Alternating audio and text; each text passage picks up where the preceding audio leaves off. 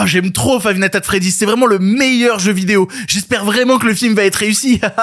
Alors, comment vous dire? Tous et toutes et surtout à ceux et celles qui ne sont pas d'accord aujourd'hui dans le pire podcast cinéma. Five Nights at Freddy's débarque dans les salles de cinéma françaises et alors qu'il éclate tout au box-office américain, les critiques le trouvent vraiment mais vraiment raté. Ont-ils raison? Qu'est-ce que j'en ai pensé? À côté de ça, le point hebdomadaire sur la grève afin de réaliser que chaque avancée est en fait un énorme recul et qu'on n'est pas prêt de se sortir le cul des ronces. Dans la version audio, un bilan du box-office pour savoir ce qui marche en salle et dans la version YouTube, les sorties ciné de la semaine et y a à faire mon dieu, y a à faire. Il y aura aussi la question du public et une saga horrifique que tu ne connais peut-être pas, Hell House LLC, qui vient de sortir son nouvel opus. Et voilà, c'est le pire podcast cinéma avec vous. Eh bien, ça ne va pas être dans la poche. Avant de commencer, merci aux gens qui écoutent cette émission en podcast ou qui la regardent sur YouTube. Quel que soit le choix que vous faites, vous avez du contenu exclusif à chaque plateforme. Du coup, ben, pour ne rien rater, mieux vaut s'abonner, mieux vaut cliquer sur le bouton s'abonner, la petite cloche et dire bah ouais, comme ça, dès qu'un épisode sort, hop, je le reçois. Donc faites ça, même sur votre plateforme de podcast préférée. Le pire podcast cinéma, c'est tous les lundis, mercredis et vendredis à 7h du matin pour suivre toute l'actualité de le cinéma. Et on commence tout de suite avec les sujets du jour. Respect et robustesse, Caius C+. Alors, les nouvelles sont bonnes? Ah, ils sont pas de la dernière marée, les nouvelles. Moi, je veux du féroce actualité. Bon, on va partir sur une base commune où normalement vous devriez être quelque peu d'accord avec moi, mais quand on parle d'adaptation de jeux vidéo au cinéma, on est rarement gâté. Alors attention, on va parler d'adaptation en live action, pas d'adaptation en film d'animation, parce que la majorité des films d'animation qui proviennent du jeu vidéo sont en provenance du Japon, et là-bas ils se battent assez pour essayer de faire de la qualité. Je pense notamment à, tous les films d'animation qu'on a eu sur le Professeur Layton par exemple, qui sont super cool. Non, là on va rester dans le côté anglophone, live action, adaptation avec des vrais gens de la vraie vie véritable. Il y a des exemples d'adaptation plutôt réussis. Personnellement, j'aime pas mal le Silent Hill de Christophe Gans, même si tu sens qu'il s'est fait un peu avoir par les studios et qu'ils ont forcé à mettre Sean Bean un peu partout. J'ai de la sympathie pour des trucs pas tout à fait réussis, mais mais par exemple, j'aime bien Détective Pikachu. Euh, j'ai de la sympathie pour certains trucs qu'il y a dans le film Assassin's Creed. Et de la même manière, je trouve qu'il est plutôt pas mal le film Uncharted qui est sorti il y a pas longtemps. Mais à côté de ça, non, c'est vraiment l'enfer. C'est-à-dire, c'est pas dans cette émission que vous allez entendre quelqu'un défendre les Resident Evil de Paul W.S. Anderson. Non, plutôt mourir. Idem, j'en ai vu plein s'extasier sur les deux adaptations de Sonic et euh, et ok, il y a Jim Carrey dedans, c'est rigolo, mais Sonic 2, c'est vraiment un tâcheron quoi. Juste faut doser. Voilà, faut doser. Euh, ah, et d'ailleurs, j'ai pas vu le, film live action là de Gran Turismo qui est sorti cette année. J'ai vu autant de retours qui disent que c'est génial que de gens qui disent que c'est complètement nul à chier. Un peu comme d'habitude, j'ai envie de vous dire. Et là débarque en salle l'adaptation en live action du jeu vidéo Five Nights at Freddy's. Et autant dire que cette adaptation, elle était plutôt très attendue. Parce que déjà, c'est un projet de longue date qui à la base avait été récupéré par Warner Bros en 2015 et le projet a essuyé plein d'arrêts, euh, redémarrage, arrêt, redémarrage parce qu'il y a un gars qui a pas arrêté de mettre un stop à toutes les pires idées de scénario qu'il trouvait nul à chier. Et ce mec-là qui a bloqué le projet plus d'une fois, il s'appelle Scott Cotton. Scott Cotton, c'est le créateur du jeu vidéo Five Nights at Freddy's et il voulait à tout prix être impliqué dans le processus créatif et donc avoir un droit de veto quand il trouvait ça complètement naze parce que le but c'était de faire le meilleur film pour les fans. Et ça personnellement, bah, c'est un truc qui a plutôt tendance à me rassurer parce que euh, voir un créateur original autant impliqué, ça sous-tend le fait que dans un système américain où on a tendance à pisser sur les auteurs, et ben il a réussi à se faire sa place. Et il y a une époque notamment, il avait posté sur Reddit toutes les idées de scénario qu'il avait refusées et quand tu lisais toutes les idées en question, tu disais ouais bah t'as bien fait de les foutre à la poubelle. C'était une bonne idée. Surtout qu'après le projet a quitté les mains de Warner Bros et s'est retrouvé dans celle de Blumhouse Productions. Et Blumhouse Productions, leur petite particularité, c'est qu'ils ont pas un système de fonctionnement qui ressemble vraiment à l'américaine. C'est plutôt un truc assez français. Et si vous dites que vous connaissez pas Blumhouse, ou globalement ils ont produit toutes les plus grosses licences du cinéma d'horreur de ces 10, 15 dernières années, je veux dire Paranormal Activity CE, Insidious, The Purge, Halloween, Get Out, Megan, tout ça c'est Blumhouse. Et le principe de Blumhouse, c'est que c'est des films à petit budget, enfin petit budget, euh, petit budget dans le giron américain quoi, c'est-à-dire entre 5 et 10 millions, mais en compensation de ce peu d'argent, eh ben on laisse une plus grande liberté de création aux réalisateurs et aux réalisatrices qui toucheront si jamais le film marche très bien en salle, une grosse compensation financière. Et c'est comme ça d'ailleurs pour quasiment tous les gens impliqués dans les projets Blumhouse. Hein. Ethan Hawke à l'époque où il joue dans le premier euh, The Purge, il touche pour le tournage 11 000 dollars, ce qui est bien en deçà de son salaire habituel. Sauf que vu que le film a très bien marché en salle, eh ben il a touché un pourcentage sur les recettes et son salaire de 11 000 dollars est passé à un salaire de 2 millions de dollars. Voilà, il a plutôt bien gagné son coup dans l'équation. Donc je résume, on a un créateur original qui est impliqué dans le projet, on a un studio qui laisse de la place aux auteurs pour s'exprimer pleinement, et pendant un moment d'ailleurs, on a comme réalisateur associé au projet Chris Columbus, qui est quand même le papa de Maman j'ai raté l'avion ou Harry Potter 1 et 2. Bon, le film est pas réalisé par euh, Chris Columbus, il va lâcher le projet à un moment où Scott Cotton va encore foutre une idée de scénario à la poubelle,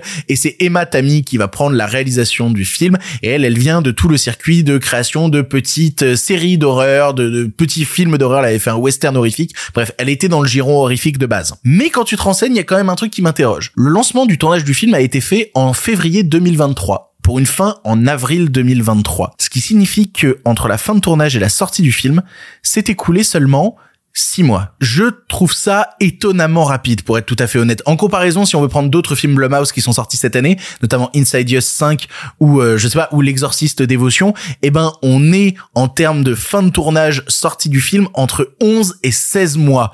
Là, six mois, ça sonne un petit peu comme un truc rushé. Bâclé peut-être? C'est inquiétant. Mais finalement, le film Five Nights at Freddy's sort dans les salles de cinéma et moi je vais le voir avec tout ce que je vous ai raconté, blindé d'espoir en me disant let's go, on va enfin voir un truc qui sort un peu des sentiers battus. Puis on tombe de haut. Oh putain, qu'est-ce qu'on tombe de haut? Ghost children possessing giant robots. Tell me how to stop them. You don't.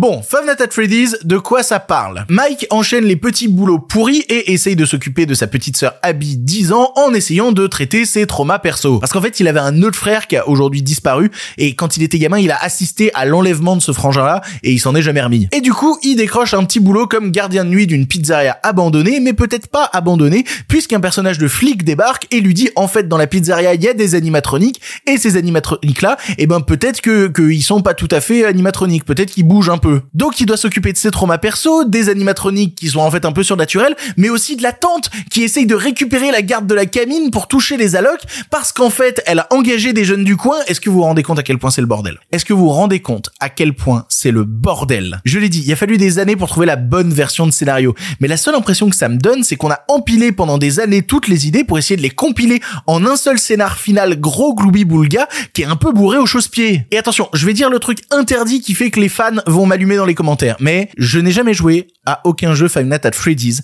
et j'en ai rien à taper du lore Five Nights at Freddy's. Bah alors comment tu fais pour parler du film dans ce cas? Parce que si t'as pas vu, arrêtez avec ça. Je vous en supplie, arrêtez avec ça. La majeure partie des gens qui ont vu le Seigneur des Anneaux en salle avaient pas lu le bouquin avant. Euh, Jurassic Park, la majorité des gens avaient pas lu le livre de Michael Crichton et me lançaient même pas sur les bouquins Harry Potter parce que je vais m'énerver. Quand on parle d'un film, on juge un film en tant que tel. Est-ce que c'est un bon film? Et est-ce que ça respecte le jeu vidéo? Eh ben je m'en cogne avec une batte Oui mais ce film il a été fait pour les fans, pas pour la critique. C'est un argument que j'ai vu revenir plein de fois sur internet et quel putain d'impasse intellectuelle. Ça veut dire quoi? Ça veut dire que les fans, tu peux leur refiler n'importe quelle merde, tant que t'auras mis deux trois easter eggs à l'intérieur, ils seront en mode "Oh, j'adore le caca, c'est délicieux." Et en même temps, Marvel fonctionne sur ce principe depuis des années. Oupsie. Bon, j'avais vu quand même pas mal de let's play de, de, quasi tous les jeux et je connais un petit peu le background de l'histoire, les ours animatroniques, mais pour un néophyte, ça se base sur quoi Five Nights at Freddy's? Le concept est simple, un gardien de nuit est enfermé avec des caméras de surveillance, merde, les animatroniques du restaurant se réveillent et veulent le buter et il doit survivre. C'est parce que la boucle de gameplay du jeu est ultra simple qu'on peut se permettre ensuite de broder une jolie histoire. Avec le film, ils ont fait l'inverse, ils ont essayé de bourrer tout le récit à l'intérieur en oubliant quand même qu'il y avait à la base un concept fort qui permettait de tenir le tout. Je dis pas qu'il aurait fallu faire non plus un film ultra radical qui se passe entièrement enfermé dans la cabine de caméra de surveillance, mais c'est quand même le concept de votre jeu à la base. Donc euh, pourquoi pas? Le problème là, c'est que c'est un bordel sans nom avec des archétypes de personnages bien gras avec des méchants très méchants qui sont méchants qui servent à rien et même le personnage de la flic, mais comment elle est incohérente, c'est n'importe quoi. Et si je veux rester juste au niveau du cinéma, c'est-à-dire le travail du cadre, de, la belle image, voilà, de la tension du récit, et ben là ça tombe toujours à côté. Longtemps que j'ai pas vu une réalisation aussi peu inspirée, voire faussement inspirée. En fait, la caméra fait des trucs et elle sait pas pourquoi elle les fait. T'as une scène de dialogue et pour la filmer, t'as 12 plans qui ont aucun sens. Des gros plans, des travelling au loin. Attention, là on est au-dessus, non en fait on est en dessous. Pourquoi faire? Pourquoi faire? L'image raconte jamais rien. Et si tu rajoutes les incohérences grosses comme mon cul qui n'ont rien à foutre là, notamment les glitches sur l'image, oui, pour te rappeler que bah à la base c'est un jeu vidéo. Non, c'est un putain de film. Ça a aucun rapport avec l'ADN de ce que t'es en train de développer. C'est parfaitement gratos. Et en vrai, je dis ça, y a aucune rigueur technique dans le film. C'est-à-dire qu'on est censé à des moments te montrer des Des caméras de surveillance euh, anciennes, et elles sortent tous de la putain de 4K. T'es là genre bah non, en fait, désolé, euh, l'image devrait être un chouille plus dégueulasse que ça. Je joue sur les détails parce que oui, techniquement, la photo est pas trop laide et la dernière demi-heure se réveille un petit peu. Mais sinon, putain, c'est quand même sacrément un encéphalogramme plat. Parce que oui, parlons de l'attraction principale, le truc qui sert d'appât pour attraper un public de naïfs comme moi. Les animatroniques. C'est ça que vous voulez voir? Et ben pendant toute la première heure, on les voit 5 minutes. C'est pas une blague, c'est le score exact. 5 minutes tout pile. Et pendant ce temps, il faut se taper les rêves hallucinés du personnage principal qui n'ont absolument aucun intérêt. Euh, me rappelle de mon frangin Et je vais spoiler après. D'ailleurs, je reviendrai sur le truc des rêves parce que ça c'est... oh, Qu'est-ce que c'est aberrant. Du coup, pour revenir aux animatroniques, quand on les voit à l'image, on ressent le côté euh, goofy, un peu étrange, un peu rigolo des personnages mais jamais l'horreur qui devrait susciter. Les animatroniques du film sonnent presque trop clean, trop propres. Tu ressentiras jamais en les regardant le malaise que tu pouvais ressentir quand il y en avait un qui te regardait dans un coin de porte dans le jeu vidéo. Parce que oui, Nights at Freddy's à la base, de ce que j'en ai compris, c'est quand même une tension qui s'installe petit à petit, qui te fait ressentir un, un certain malaise ambiant. Le problème c'est que là, avec le rythme du récit, c'est juste impossible de ressentir quelconque malaise. Le film d'ailleurs arrête rapidement de vouloir être un film d'horreur et devient un truc familial complètement idiot mais qui a aucun intérêt avec des règles d'une incohérence. Et c'est le plus terrible d'ailleurs, c'est que ça a été vendu comme un turbo film d'horreur et que ça essaye jamais vraiment d'en être un. Oui mais le jeu il a évolué pendant des années, c'est plus vraiment de l'horreur, c'est un peu plus que ça. Pardon? Non, non, parce que cet argument, je l'ai vu beaucoup passer. Mais dans quel putain de monde vous vivez, les fans? Sur quoi le youtubeur Markiplier, il a basé la moitié de sa carrière? Avoir peur devant ce putain de jeu? Parce que c'est le principe, en fait. On a peur devant ce putain de jeu. Dire ça, c'est juste une phrase de branleur qui s'intéresse qu'au lore du jeu. Sauf que tout le film a été vendu sur la promesse d'un film d'horreur. Et quand il ne la délivre pas, bah c'est un film mensonger pour le public. Et je reviens sur ce que je disais tout à l'heure, mais ils auraient pu vraiment jouer la carte du huis clos, vraiment oppressant. Ça aurait pas coûté très cher, ça aurait pu être intéressant. Là, on se retrouve juste avec un film qui te parle de trauma sur idées incohérentes, sur trauma, sur trucs grotesques et qui fonctionnent pas. Parce que c'est un jeu vidéo. Et du, du coup on peut se permettre des trucs qui sont incohérents parce que non ils étaient dans le jeu vidéo, on n'a pas besoin de les expliquer dans le film mais vous faites un film. Respectez le fait que vous êtes en train de faire un film. Vous l'aurez compris globalement, j'ai pas beaucoup aimé Five Nights at Freddy's mais je vais devoir spoiler deux trois trucs pour compléter mon propos. Donc si jamais vous voulez vraiment garder la surprise des twists pas du tout attendus de ce film, eh ben n'hésitez pas à zapper. Les timecodes sont dans la description euh, pour ceux qui écoutent le podcast ou sinon ils sont sur la barre de YouTube. Bref, n'hésitez pas à zapper. Comment ça marche le putain de truc des gamins fantômes? Genre ils peuvent apparaître dans les rêves, mais ils peuvent aussi apparaître dans la vraie vie. Pardon? Et c'est pas juste dans la pizzeria parce qu'en fait la gamine, elle a son ami imaginaire qui en fait est un des gamins décédés. Mais d'où ça sort? C'est n'importe quoi. Je passe plus de temps à me poser des questions sur comment l'univers de ce film fonctionne qu'à juste regarder le film. Et c'est sans compter tous les caméos YouTube pour essayer de faire plaisir à quatre fans, mais qui me sortent juste complètement du truc. Ils sont gratos, ils servent à rien. C'est pas un film, c'est un putain de hocher secoué devant des bébés pour leur dire, eh t'as vu, c'est bleu, c'est bleu, c'est jaune, t'as vu, ça fait de la lumière, c'est rigolo. Le pire, je crois, le truc qui a qui a été le dernier clou du cercueil, c'est quand le générique de fin, ça a été le morceau de Living Tombstone. Parce que, ok, oui, en 2013, j'écoutais euh, Living Tombstone, j'écoutais Discord, ça me faisait rigoler, c'était super, mais c'était il y a 10 ans. Juste, quand je regarde ce film, je me dis juste pour les mais grandissez par pitié. Ils s'en foutent d'écrire un film en fait. Ils veulent juste faire des putains de clins d'œil aux fans. Et ça n'a aucun intérêt. Oui, je suis déçu. Je suis déçu peut-être parce que j'en attendais trop. Attention, je suis prêt à relativiser. Peut-être que j'avais mis trop d'attentes dans ce petit film Five Nights at Freddy's. La vérité, c'est qu'à mes yeux, c'est juste une nouvelle adaptation de jeux vidéo ratée. Et que surtout, elle souffre de la comparaison d'une adaptation non officielle qui a eu il y a quelques années et que j'aime vraiment pas mal et qui s'appelle Willy's Wonderland. Willy's Wonderland, si vous l'avez pas vu, c'est beaucoup plus drôle, c'est beaucoup plus flippant, c'est beaucoup plus gore. En plus, il y a Nicolas Cage à l'intérieur qui joue un personnage muet qui tabasse des animatroniques et le film a pas coûté 20 putains de millions de dollars. Bref, Nights at Freddy's à mes yeux, c'est un raté, un bien gros joli plantage. Mais bon, vu le succès qu'il est en train d'avoir au box-office américain, ils sont déjà en train de parler de faire une suite. Et pas sûr qu'ils apprennent de leurs erreurs. C'est vraiment pas le genre de la maison. Connaissez-vous la grève Oui, la gentille petite grève, cette merveilleuse grève dont on verra la fin dans un putain de millénaire. Je dis vraiment trop putain dans cette émission. J'ai eu des commentaires de gens qui disent ah, qu'est-ce qu'il est vulgaire. Je suis désolé. Moi, je suis d'origine ardéchoise. On dit putain à la place du point à la fin de la phrase. C'est le point hebdomadaire où je vous dis que rien n'avance. Et spoiler, rien n'a avancé alors qu'on avait des signes très encourageants. Mais devinez qui a encore fait de la merde. Et puis là, un truc bien bien bien sévère. Eh ben les studios et les plateformes, pardi. Toujours petit rappel de contexte, les acteurs sont en grève, ça fait plus de 100 jours, et ce qu'ils réclament de la part des studios et des plateformes, c'est une hausse des salaires, que les plateformes soient un peu moins opaques sur leurs chiffres et crachent enfin du blé, et surtout une meilleure régulation de l'intelligence artificielle pour pas être remplacée par des robots. Et tout ça, c'est un truc que les studios ont un peu de mal à avaler pour être honnête. Alors du coup, plus le temps passait, plus ça s'est transformé en énorme bataille de communication, qui a culminé la semaine dernière quand les studios ont annoncé envoyer aux acteurs leur best and final offer. Final and best offer, je sais jamais dans quel ordre c'est. Bref, leur offre finale est la meilleure qu'ils aient jamais fait. Et à ce moment-là, très honnêtement, j'ai eu un peu d'espoir, parce que la dernière fois qu'ils avaient communiqué en parlant de final and best offer, c'était juste avant que la grève des scénaristes ne se termine. C'était à l'époque juste un élément de communication fort pour dire regardez comme on est dominant, alors qu'ils venaient baisser leur froc, mais c'était super. Les scénaristes avaient gagné, tout le monde était très content. Donc moi, naïvement, je me suis dit, bah là c'est pareil. Ils ont fait leur final and best offer, ce qui signifie qu'ils ont baissé la tête et qu'ils ont accepté les clauses, mais qu'ils essayent de s'en sortir un peu la tête haute. Pourquoi pas? Pourquoi pas? Tant que le résultat est là, moi je m'en fous. Et en regardant les éléments de communication de la SAG-AFTRA, donc le syndicat des acteurs, bah je tombais pas loin parce qu'ils publiaient des trucs pour dire oui là on bosse dur, on doit annuler les réunions en physique parce qu'on prend du temps pour tout euh, décortiquer, ça bosse de fou. Et tant mieux s'ils ont autant besoin de bosser ça veut dire qu'ils sont en train de rentrer dans le détail. Ça veut dire qu'on est en train de fignoler les trucs. Et là, avant-hier, on avait mis un petit communiqué qui a dit, bah ouais, on va se réunir avec euh, les studios et les plateformes en Zoom parce qu'on n'a pas le temps de se déplacer, mais il faut qu'on discute avec eux de certains points, etc. Je me suis dit, ça y est, ça y est, on touche au but. Non. Non, non, non. Non, il y avait une douille gigantesque dans le contrat. Et ça concerne l'intelligence artificielle. Parce qu'on apprend dans un article tout droit sorti du Hollywood Reporter que les acteurs ont refusé la final and best offer pour cause d'une clause absolument dingue que les studios et les plateformes voulaient imposer. Ils ont littéralement mis après mais plus de 100 jours de grève, une clause qui dit, bah voilà, on veut pouvoir scanner les acteurs et les actrices numériquement, les payer qu'une seule fois, et pouvoir réutiliser leur image autant de fois qu'ils le veulent, sans rémunération et sans consentement. La clause indique même euh, en l'état que si l'accord était signé, eh ben il pourrait faire pareil avec les répliques numériques de comédiens et de comédiennes décédés pouvoir les utiliser autant de fois qu'ils veulent, même après la mort des personnes en question, sans rien demander à la famille, ni leur verser la moindre compensation. C'est ça, la final and best offer. Et visiblement, vu que c'était la final, ça veut dire qu'il y en a plus après. Le cinéma est terminé. Voilà, je vous l'annonce, c'est la fin du cinéma américain. C'était sympa, on a bien rigolé. La meilleure offre que les studios et les plateformes ont été capables de faire,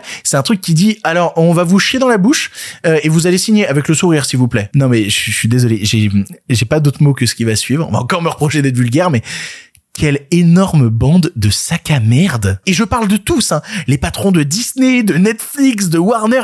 Mais quelle immense bande de sacs à merde. Même en étant un patron de grand studio, dans quelle situation d'impunité totale tu peux te retrouver pour faire une telle proposition qui va détruire toute une partie de l'industrie dans laquelle tu bosses et dire acceptez-la et fermez bien vos gueules. Et le truc c'est que les acteurs, ils en sont même plus à dire euh, votre proposition elle est abjecte, on va supprimer la toute possibilité d'existence de ce truc. Non, ils en sont juste à demander. Alors en fait, ce qui serait cool, c'est le consentement des personnes scannées et aussi le fait que vous les payez si jamais vous utilisez leur image. Eh, c'est les États-Unis, hein, c'est le pays de la liberté et du pognon. Si des gens veulent se faire scanner et niquer toute une partie de leur carrière, grand bien leur face, mais au moins qu'ils soient payés pour ça. Mais même ça, après des mois de grève, un truc aussi basique que tu utilises l'image de quelqu'un, eh ben tu le payes, c'est trop demandé. À quel moment on sort de cette image des gros studios génies du mal qui veulent tout baiser? Surtout qu'en plus, et, là, c'est un truc que j'aborde assez peu à chaque fois que je parle de ces renégociations d'accords, mais c'est un truc qu'il faut prendre en compte parce que ça fait perdre un peu foi en l'humanité. L'accord qu'ils sont en train de négocier là, il n'est valable que Tous les trois ans, l'accord qui associe acteurs, scénaristes, euh, réalisateurs et gros studios est renégocié tous les trois ans, c'est rebelote. D'habitude, ça se passe bien et quand il y a des clauses pourries, eh ben, ça fait la grève comme aujourd'hui. Mais du coup, ça sous-tend deux points. Le premier, c'est que les gros studios veulent tellement bouleverser le système hollywoodien dès maintenant qu'ils sont même pas capables de se dire, ok, on y va progressif. On attend trois ans, on attend la prochaine renégociation de contrat, on y va petit à petit. Non, eux, c'est il faut arracher le truc direct. Et la deuxième, c'est que même si les acteurs arrachent une victoire désespérée au dernier moment, bah qu'est-ce qui empêche les studios de leur refaire les mêmes propositions absolument dégueulasses dans trois ans? Et que rebelote, on se tape une nouvelle grève, hein? On peut retomber là-dessus. Hein. Et puis surtout, je, je veux pas être défaitiste à mort, mais euh, s'ils proposent ce genre de truc en 2023, imaginez ce qu'ils proposeront en 2026 ou en 2029. Ah, on n'est pas prêt. Ah, je vous assure, on est pas prêt. Et le pire dans cette histoire, c'est que les studios re- recommençaient à, gagner un petit peu l'opinion publique. À chaque fois qu'il y avait des trucs de ah bah la grève avance pas, et bah les acteurs s'en prenaient plein la gueule en mode bon bah il est temps d'accepter l'offre. Mais là, avec tout le volet, on veut utiliser les scans de personnes décédées sans demander l'aval de la famille. Ils ont tout perdu. Ils se font éclater comme ils se sont pas fait éclater depuis le début de la grève sur les réseaux. Ils ont perdu tout ce qu'ils avaient gagné. Ce coup est d'une idiotie crasse. Et en même temps, tant mieux. Tant mieux parce que ça permet quand même de, de ressoutenir un petit peu la grève et de faire comprendre pourquoi en fait il y a des gens qui se battent. En fait vos films ils sont pas repoussés pour rien, il y a quand même des, des, des vies en jeu là-dedans, voilà. Et même si moi aussi j'en peux plus de cette grève, bah je peux même pas imaginer l'état de fatigue du comité syndical et, et je leur envoie mais toute la force du monde. Ça doit être l'enfer. Et hop, news de dernière minute que je suis obligé de rajouter au montage parce que visiblement ça s'accélère et que c'est une bonne nouvelle. Le retournement de situation de l'opinion publique sur les réseaux sociaux a peut-être fait changer d'opinion une partie des studios qui se sont dit oh on est peut-être allé un peu trop loin. Du coup il y a un article qui est sorti sur Deadline et qui annonce que ben à quelques heures de sortie de l'émission, hein, vraiment 6 heures avant de sortir euh, l'émission, et ben il y a une rencontre qui est organisée entre le syndicat des acteurs et le syndicat des studios pour parler du point de l'intelligence artificielle. Et visiblement ils essayent de communiquer en disant non mais sur l'intelligence artificielle on n'a pas vraiment dit ça, c'est surtout un point de langage qu'il faut réussir à éclaircir et on va éclaircir ce point de langage pour pouvoir enfin avancer. D'après littéralement les insiders qui sont à l'intérieur du truc, on parle de quelque chose de vraiment très très très très près de se conclure. Donc peut-être enfin des bonnes nouvelles, peut-être se sont-ils rendus compte qu'ils avaient fait un move extrêmement déplacé qu'il était temps de changer son fusil d'épaule. Oui, après tout ce temps à dire des choses très négatives, j'ai envie d'être un petit peu positif. Est-ce qu'on y croit vraiment? Est-ce que ça va changer les choses? Peut-être que d'ici la sortie de l'émission, on apprendra que la grève est terminée. Ce serait tellement fou. J'y crois à 0%. Mais bon, j'ai jamais été extrêmement bon en prévision. Ça se trouve, je suis encore une fois en train de me planter. Quoi qu'il arrive, c'était qu'un point de langage. Il s'agit maintenant de se poser autour de la table et de discuter. Eh ben, discutez. Allez-y. Et puis évitez de baiser tout le monde des acteurs. Parce que, en attendant, la bataille continue, elle a raison de continuer et aujourd'hui encore et toujours plus chaque jour, soutien aux grévistes. Voilà. La lutte continue. Et si tu entends ça, c'est que tu écoutes la version podcast de l'émission. En effet, dans la version YouTube, on est en train de parler des sorties cinéma de la semaine. Et nous, de notre côté, on va se faire un petit bilan du box-office. Alors, qu'est-ce qui marche dans les salles de cinéma? On va d'abord s'intéresser au cas de la France avec des scores qui correspondent euh, aux films à la fin de leur premier week-end d'exploitation. Et le top 1 du moment qui me rend très heureux, c'est Le Garçon et le Héron, le nouveau film d'Hayao Miyazaki, avec 647 000 entrées sur 461 copies. Pour vous donner une petite information, c'est le meilleur démarrage de la carrière de Miyazaki en France. En comparaison, si on pense au film précédent qui était sorti il y a 10 ans, Le Vent se lève, sur tout son parcours, Le Vent se lève avait fait 776 000. On est littéralement à la fin du premier week-end à 100 000 près du total précédent d'entrée. Et puis si on veut un petit peu rigoler, Le Garçon et le Héron a fait plus d'entrées en 5 jours que Princesse Mononoke sur l'entièreté de son parcours. Je sais, c'est pas la même époque, la réputation de Miyazaki était pas la même dans les territoires occidentaux à ce moment-là, mais quand même c'est impressionnant. Côté, les autres nouveautés pédalent un peu plus. On a notamment le film Flow qui est en deuxième position de la semaine avec 129 000 entrées sur 425 salles. C'est quand même compliqué hein, parce qu'on a quasiment autant de salles que le Miyazaki, sauf qu'on fait 4 fois moins d'entrées. En troisième position, c'est le film Inestimable avec Didier Bourdon qui fait 126 000 entrées sur 250 salles. Et d'ailleurs, alors c'est très drôle parce qu'en parlant des entrées d'Inestimable, ce film dont j'avais pas prévu de parler parce que mon intérêt pour ce long métrage est quand même extrêmement réduit, il y a eu un tweet de Florian Philippot, c'est cet ancien député euh, d'extrême droite, qui critiquait le film parce que il a fait au 9h des Halles à Paris 18 entrées. Et il se moquait du film en disant apparemment les pauvres connards de non vaccinés ne sont pas convaincus par son nouveau navet. Oui, parce qu'il est encore dans cette rhétorique de euh, euh, on boycotte les gens qui ont qui ont fait la promotion du vaccin. Bref, le, le fait est qu'en fait il a raconté absolument n'importe quoi Florian Philippot parce que le film marche très bien et il marche surtout en province, notamment en Corse parce qu'il est orienté pour ce public-là. Il y a plein de films qui marchent pas au 9h des Halles et qui fonctionnent après euh, sur le territoire. Bref, c'était euh, le tweet absurde que j'ai vu beaucoup tourner et qui m'a fait beaucoup rigoler. Ma tristesse dans les entrées de la semaine, c'est l'enlèvement de Marco Bellocchio qui en est à 68 000 entrées sur 176 salles. C'est trop peu. Si jamais le film passe près de chez vous, allez voir l'enlèvement. C'est vraiment une petite perle. Et à côté de ça, la vraie plantade de l'extrême extrême cette semaine, c'est la comédie Monsieur le maire avec Clovis Cornillac, qui malgré sa sortie sur 323 salles, n'a ramené que 58 000 spectateurs en salle. C'est ouais, non là vraiment c'est assez catastrophique comme euh, comme comme semaine pour ce film. Je vous parlais par contre dans l'émission de la semaine dernière d'une nouvelle sortie qui s'appelait Inside avec Willem Dafoe euh, bloqué euh, lors d'un cambriolage dans un grand appartement de luxe new-yorkais. Et ben en fait, je ne savais pas que le film allait bénéficier en France d'une sortie technique. Qu'est-ce qu'on appelle une sortie technique? C'est une sortie qui permet de déclencher la chronologie des médias, mais qui est pas faite pour être très vue. On le sort sur un nombre de salles extrêmement réduit. Et du coup, bah Inside avec Willem Dafoe est sorti seulement dans 10 salles en France, donc il a fait ben 2000 entrées à la fin de son premier week-end. C'était une évidence. Hors des nouveautés, il faut dire quand même que le cinéma fait beaucoup d'entrées en France, puisque 3 jours max euh, enchaîne une deuxième semaine solide avec 1 million 3 d'entrées. Je parlais à la précédente émission de la Patte Patrouille, mais ça y est, la Patte Patrouille a dépassé les 2 millions d'entrées, il est à 2 millions 100. À côté de ça, autre film d'animation pour enfants, Les Trolls 3. Les Trolls 3 est à 1 million 2. Et dans les films qui vont bientôt taper le million, il y a Killers of the Flower Moon avec 978 000 entrées et Le règne animal qui en est à 936 000. Je sais pas si vous vous rappelez d'une époque où on disait ouais, le cinéma est mort, etc. Regardez tous les films que je viens de citer qui dépassent le million d'entrées et c'est que des sorties à une ou deux semaines. C'est incroyable. Il y a eu un bilan du, du mois d'octobre qui est sorti sur les entrées en France. La semaine du 25 au 31 octobre en France, on a fait 5,1 millions d'entrées en salle. C'est la deuxième plus grosse semaine de l'année. Alors qu'on n'avait pas non plus des grosses machines comme euh, Oppenheimer ou Barbie. Bref, bravo les Français, bravo à tous les gens qui vont dans les salles de cinéma, c'est super. Et à côté de ça, si on veut faire une comparaison avec le box-office américain, le top 1 actuellement, c'est Five Nights at Freddy's. Est-ce vraiment étonnant qui fait son plus gros score de la semaine? Euh, Il en est, alors, il a fait 19 euh, millions cette semaine, mais au total mondial, il en est à 215 millions de dollars. Ce qu'il faut compter par contre pour Five Nights at Freddy's, c'est qu'il y a une grosse baisse sur la deuxième semaine, genre une énorme baisse. Il a fait euh, sur le territoire américain moins 71% d'entrées sur sa deuxième semaine, ce qui est ce qui est colossal.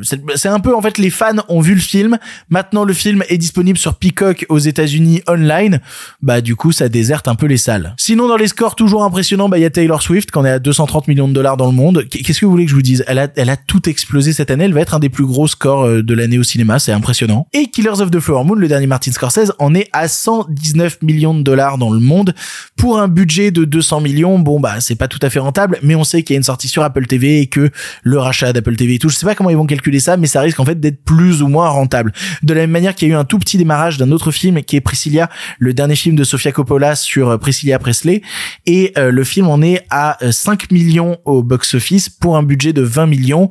Là aussi, la sortie online va pas mal aider à compenser les pertes. Bref, ce qu'il faut retenir globalement, c'est qu'il y a du monde qui se déplace en salle et qui se déplace en masse et que les salles de cinéma retrouvent des couleurs. Et ça, c'est formidable. Le cinéma n'est pas mort. Le cinéma est bien vivant et il se voit dans les salles. Du coup, continuez à aller voir des films. C'est le plus important. Les nouvelles n'étaient pas très fraîches, en effet. C'est l'heure de la question du public. Vous le savez, à chaque émission, je poste une story sur Instagram. Suivez-moi sur mon compte Instagram, histoire de, ne jamais rater quand je poste une story et que je vous dis, hé, euh, posez une question sur l'actualité du cinéma et vous pouvez passer dans l'émission. Et, c'est le cas. Après, vous pouvez passer dans l'émission. elle est longue, cette explication, mais qu'elle est longue. Bref, la question du jour vient de Loïs Arguillet qui dit, Charles Bend annonce faire Barbenheimer. Est-ce que t'as des conseils de films de ce genre? Alors, oui et non. Avant de parler de Barbenheimer, parce que déjà c'est absurde, c'est qui Charles Bend? Charles Bend, c'est un peu pour moi le mix entre Roger Corman et Jason Blum. C'est un peu le chaînon manquant entre les deux, mais qui du coup avec les années est devenu totalement ringard. Charles Bend, c'est un réalisateur, mais aussi et surtout un producteur de films américains spécialisé dans le cinéma horrifique, dans le divertissement horrifique à tout petit budget, et qui s'est taillé une réputation plus que solide sur le marché de la vidéo dans les années 80. Il a eu plusieurs sociétés de production, euh, notamment Empire, mais qui a fait faillite ensuite, ou euh, Full Moon Pictures encore aujourd'hui. Et ils ont produit avec ces films euh, des trucs qui sont restés un peu cultes pour certains. Il y a notamment euh, le film Reanimator. Et ils ont sorti en salle Troll, ils ont sorti Ghoulies, ils ont sorti Puppet Master. Oui, toute la saga Puppet Master, c'est aussi Charles Bend. Il y a beaucoup de trucs à son actif. Je vous encourage à voir la page Wikipédia de Full Moon Pictures. C'est n'importe quoi. Et même si voilà, il avait un certain succès chez les loueurs de VHS dans les années 80, il faut dire qu'avec les années, il est un petit peu tombé en désuétude. Il a toujours son petit lot de fans, mais il a pas arrêté de s'empêtrer dans des suites de suites de suites de films de plus en plus nuls. Genre, il a notamment toute une saga sur un bang possédé. Ça s'appelle Evil Bong.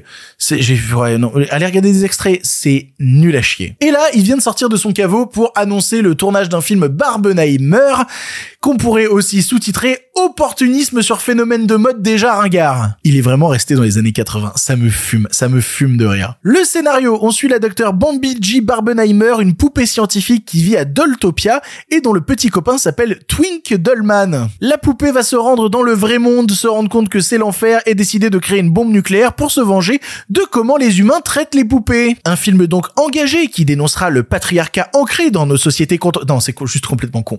C'est juste complètement con. Je comprends que le pitch puisse amuser des gens, mais malgré ma sympathie lointaine et nostalgique pour Charles Bend, ouais non, ça, a l'air juste une chier, je peux pas me permettre de conseiller ce genre de film-là. En fait, si, si, pour répondre à ta question, je peux conseiller le maître, et l'élève. Parce que dans le genre producteur de trucs horrifiques sans thune, eh ben intéressez-vous plutôt à la carrière de Roger Corman. Alors, il y a à boire et à manger à l'intérieur, mais notamment ses adaptations d'Edgar Allan Poe, elles sont passionnantes. C'est grâce à lui qu'on doit euh, Little Shop of Horror et même par exemple, il y a un film que j'adore de lui qui s'appelle The Intruder qui est un peu à part dans sa filmographie, mais qui est un brûlot antiraciste mais complètement fou, voyez du Roger Corman. Et j'en parlais dans l'intro, bah parlons aussi de l'élève, Jason Bloom, parce que oui, évidemment, il y a aussi à boire et à manger chez Blumhouse, mais il y a aussi de, des propositions justement qui, par le système de production Blumhouse, arrivent à assumer une certaine radicalité. Pas les derniers, t'as compris, j'ai pas vraiment aimé les derniers, mais si on remonte un peu plus, oui, il y en a.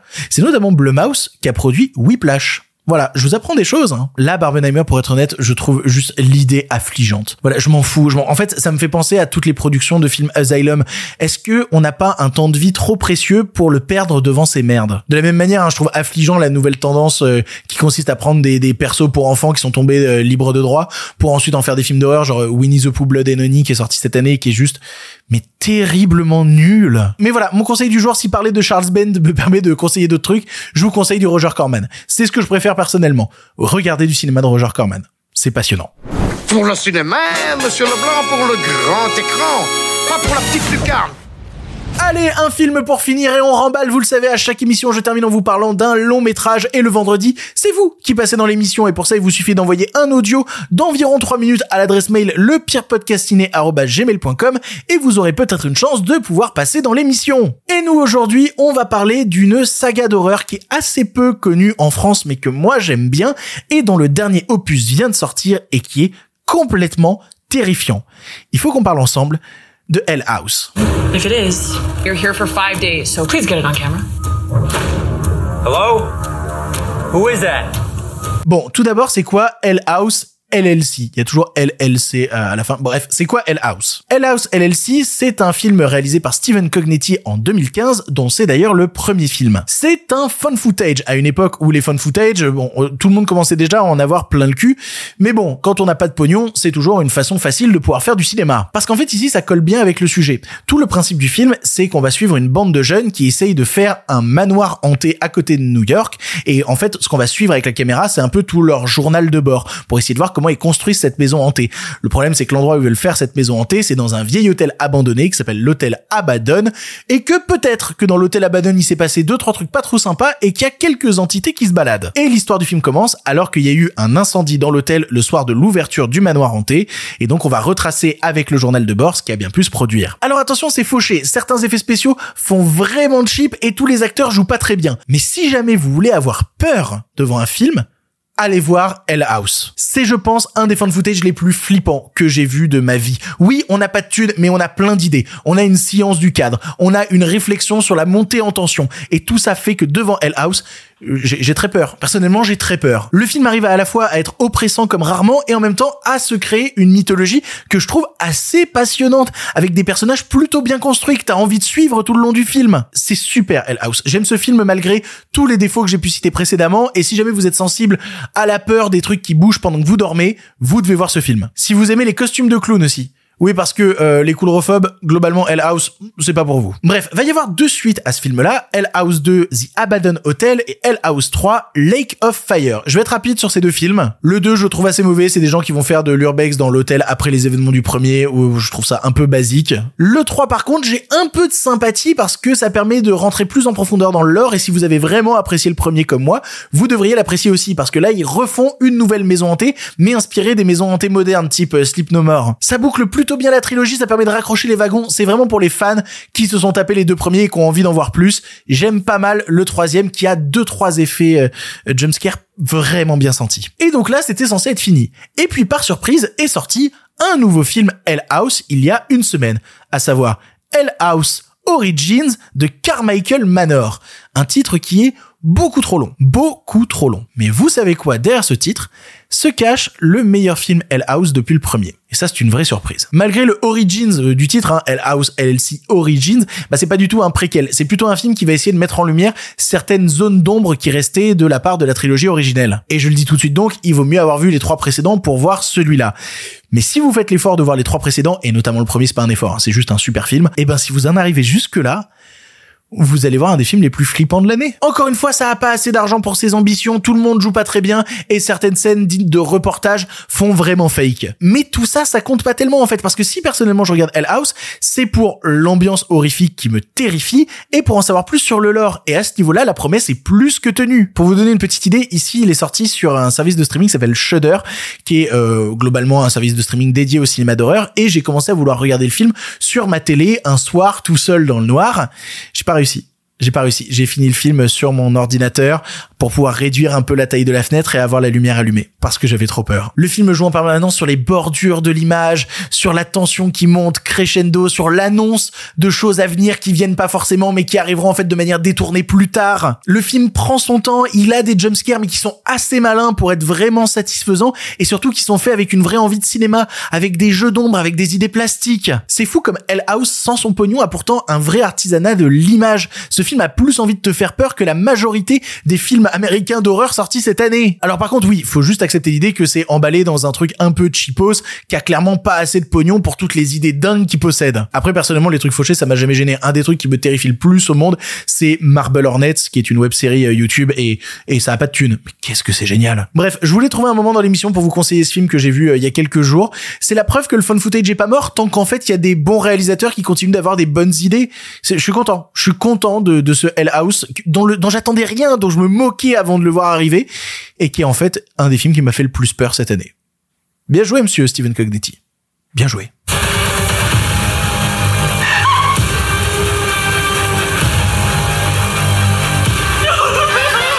C'est ainsi que se termine cette émission du pire podcast cinéma. Merci de l'avoir suivi jusque là. Voilà là, que de choses dans cette émission, que de films conseillés, que de déprimes face à une grève qui ne cesse de se terminer. Mais on est là, euh, on, on- on est là, on n'arrête pas. Je suis content quand même parce que dans cette émission, j'ai réussi à terminer avec un bon film d'horreur en ayant fait toute l'intro sur un film d'horreur qui est vraiment minable.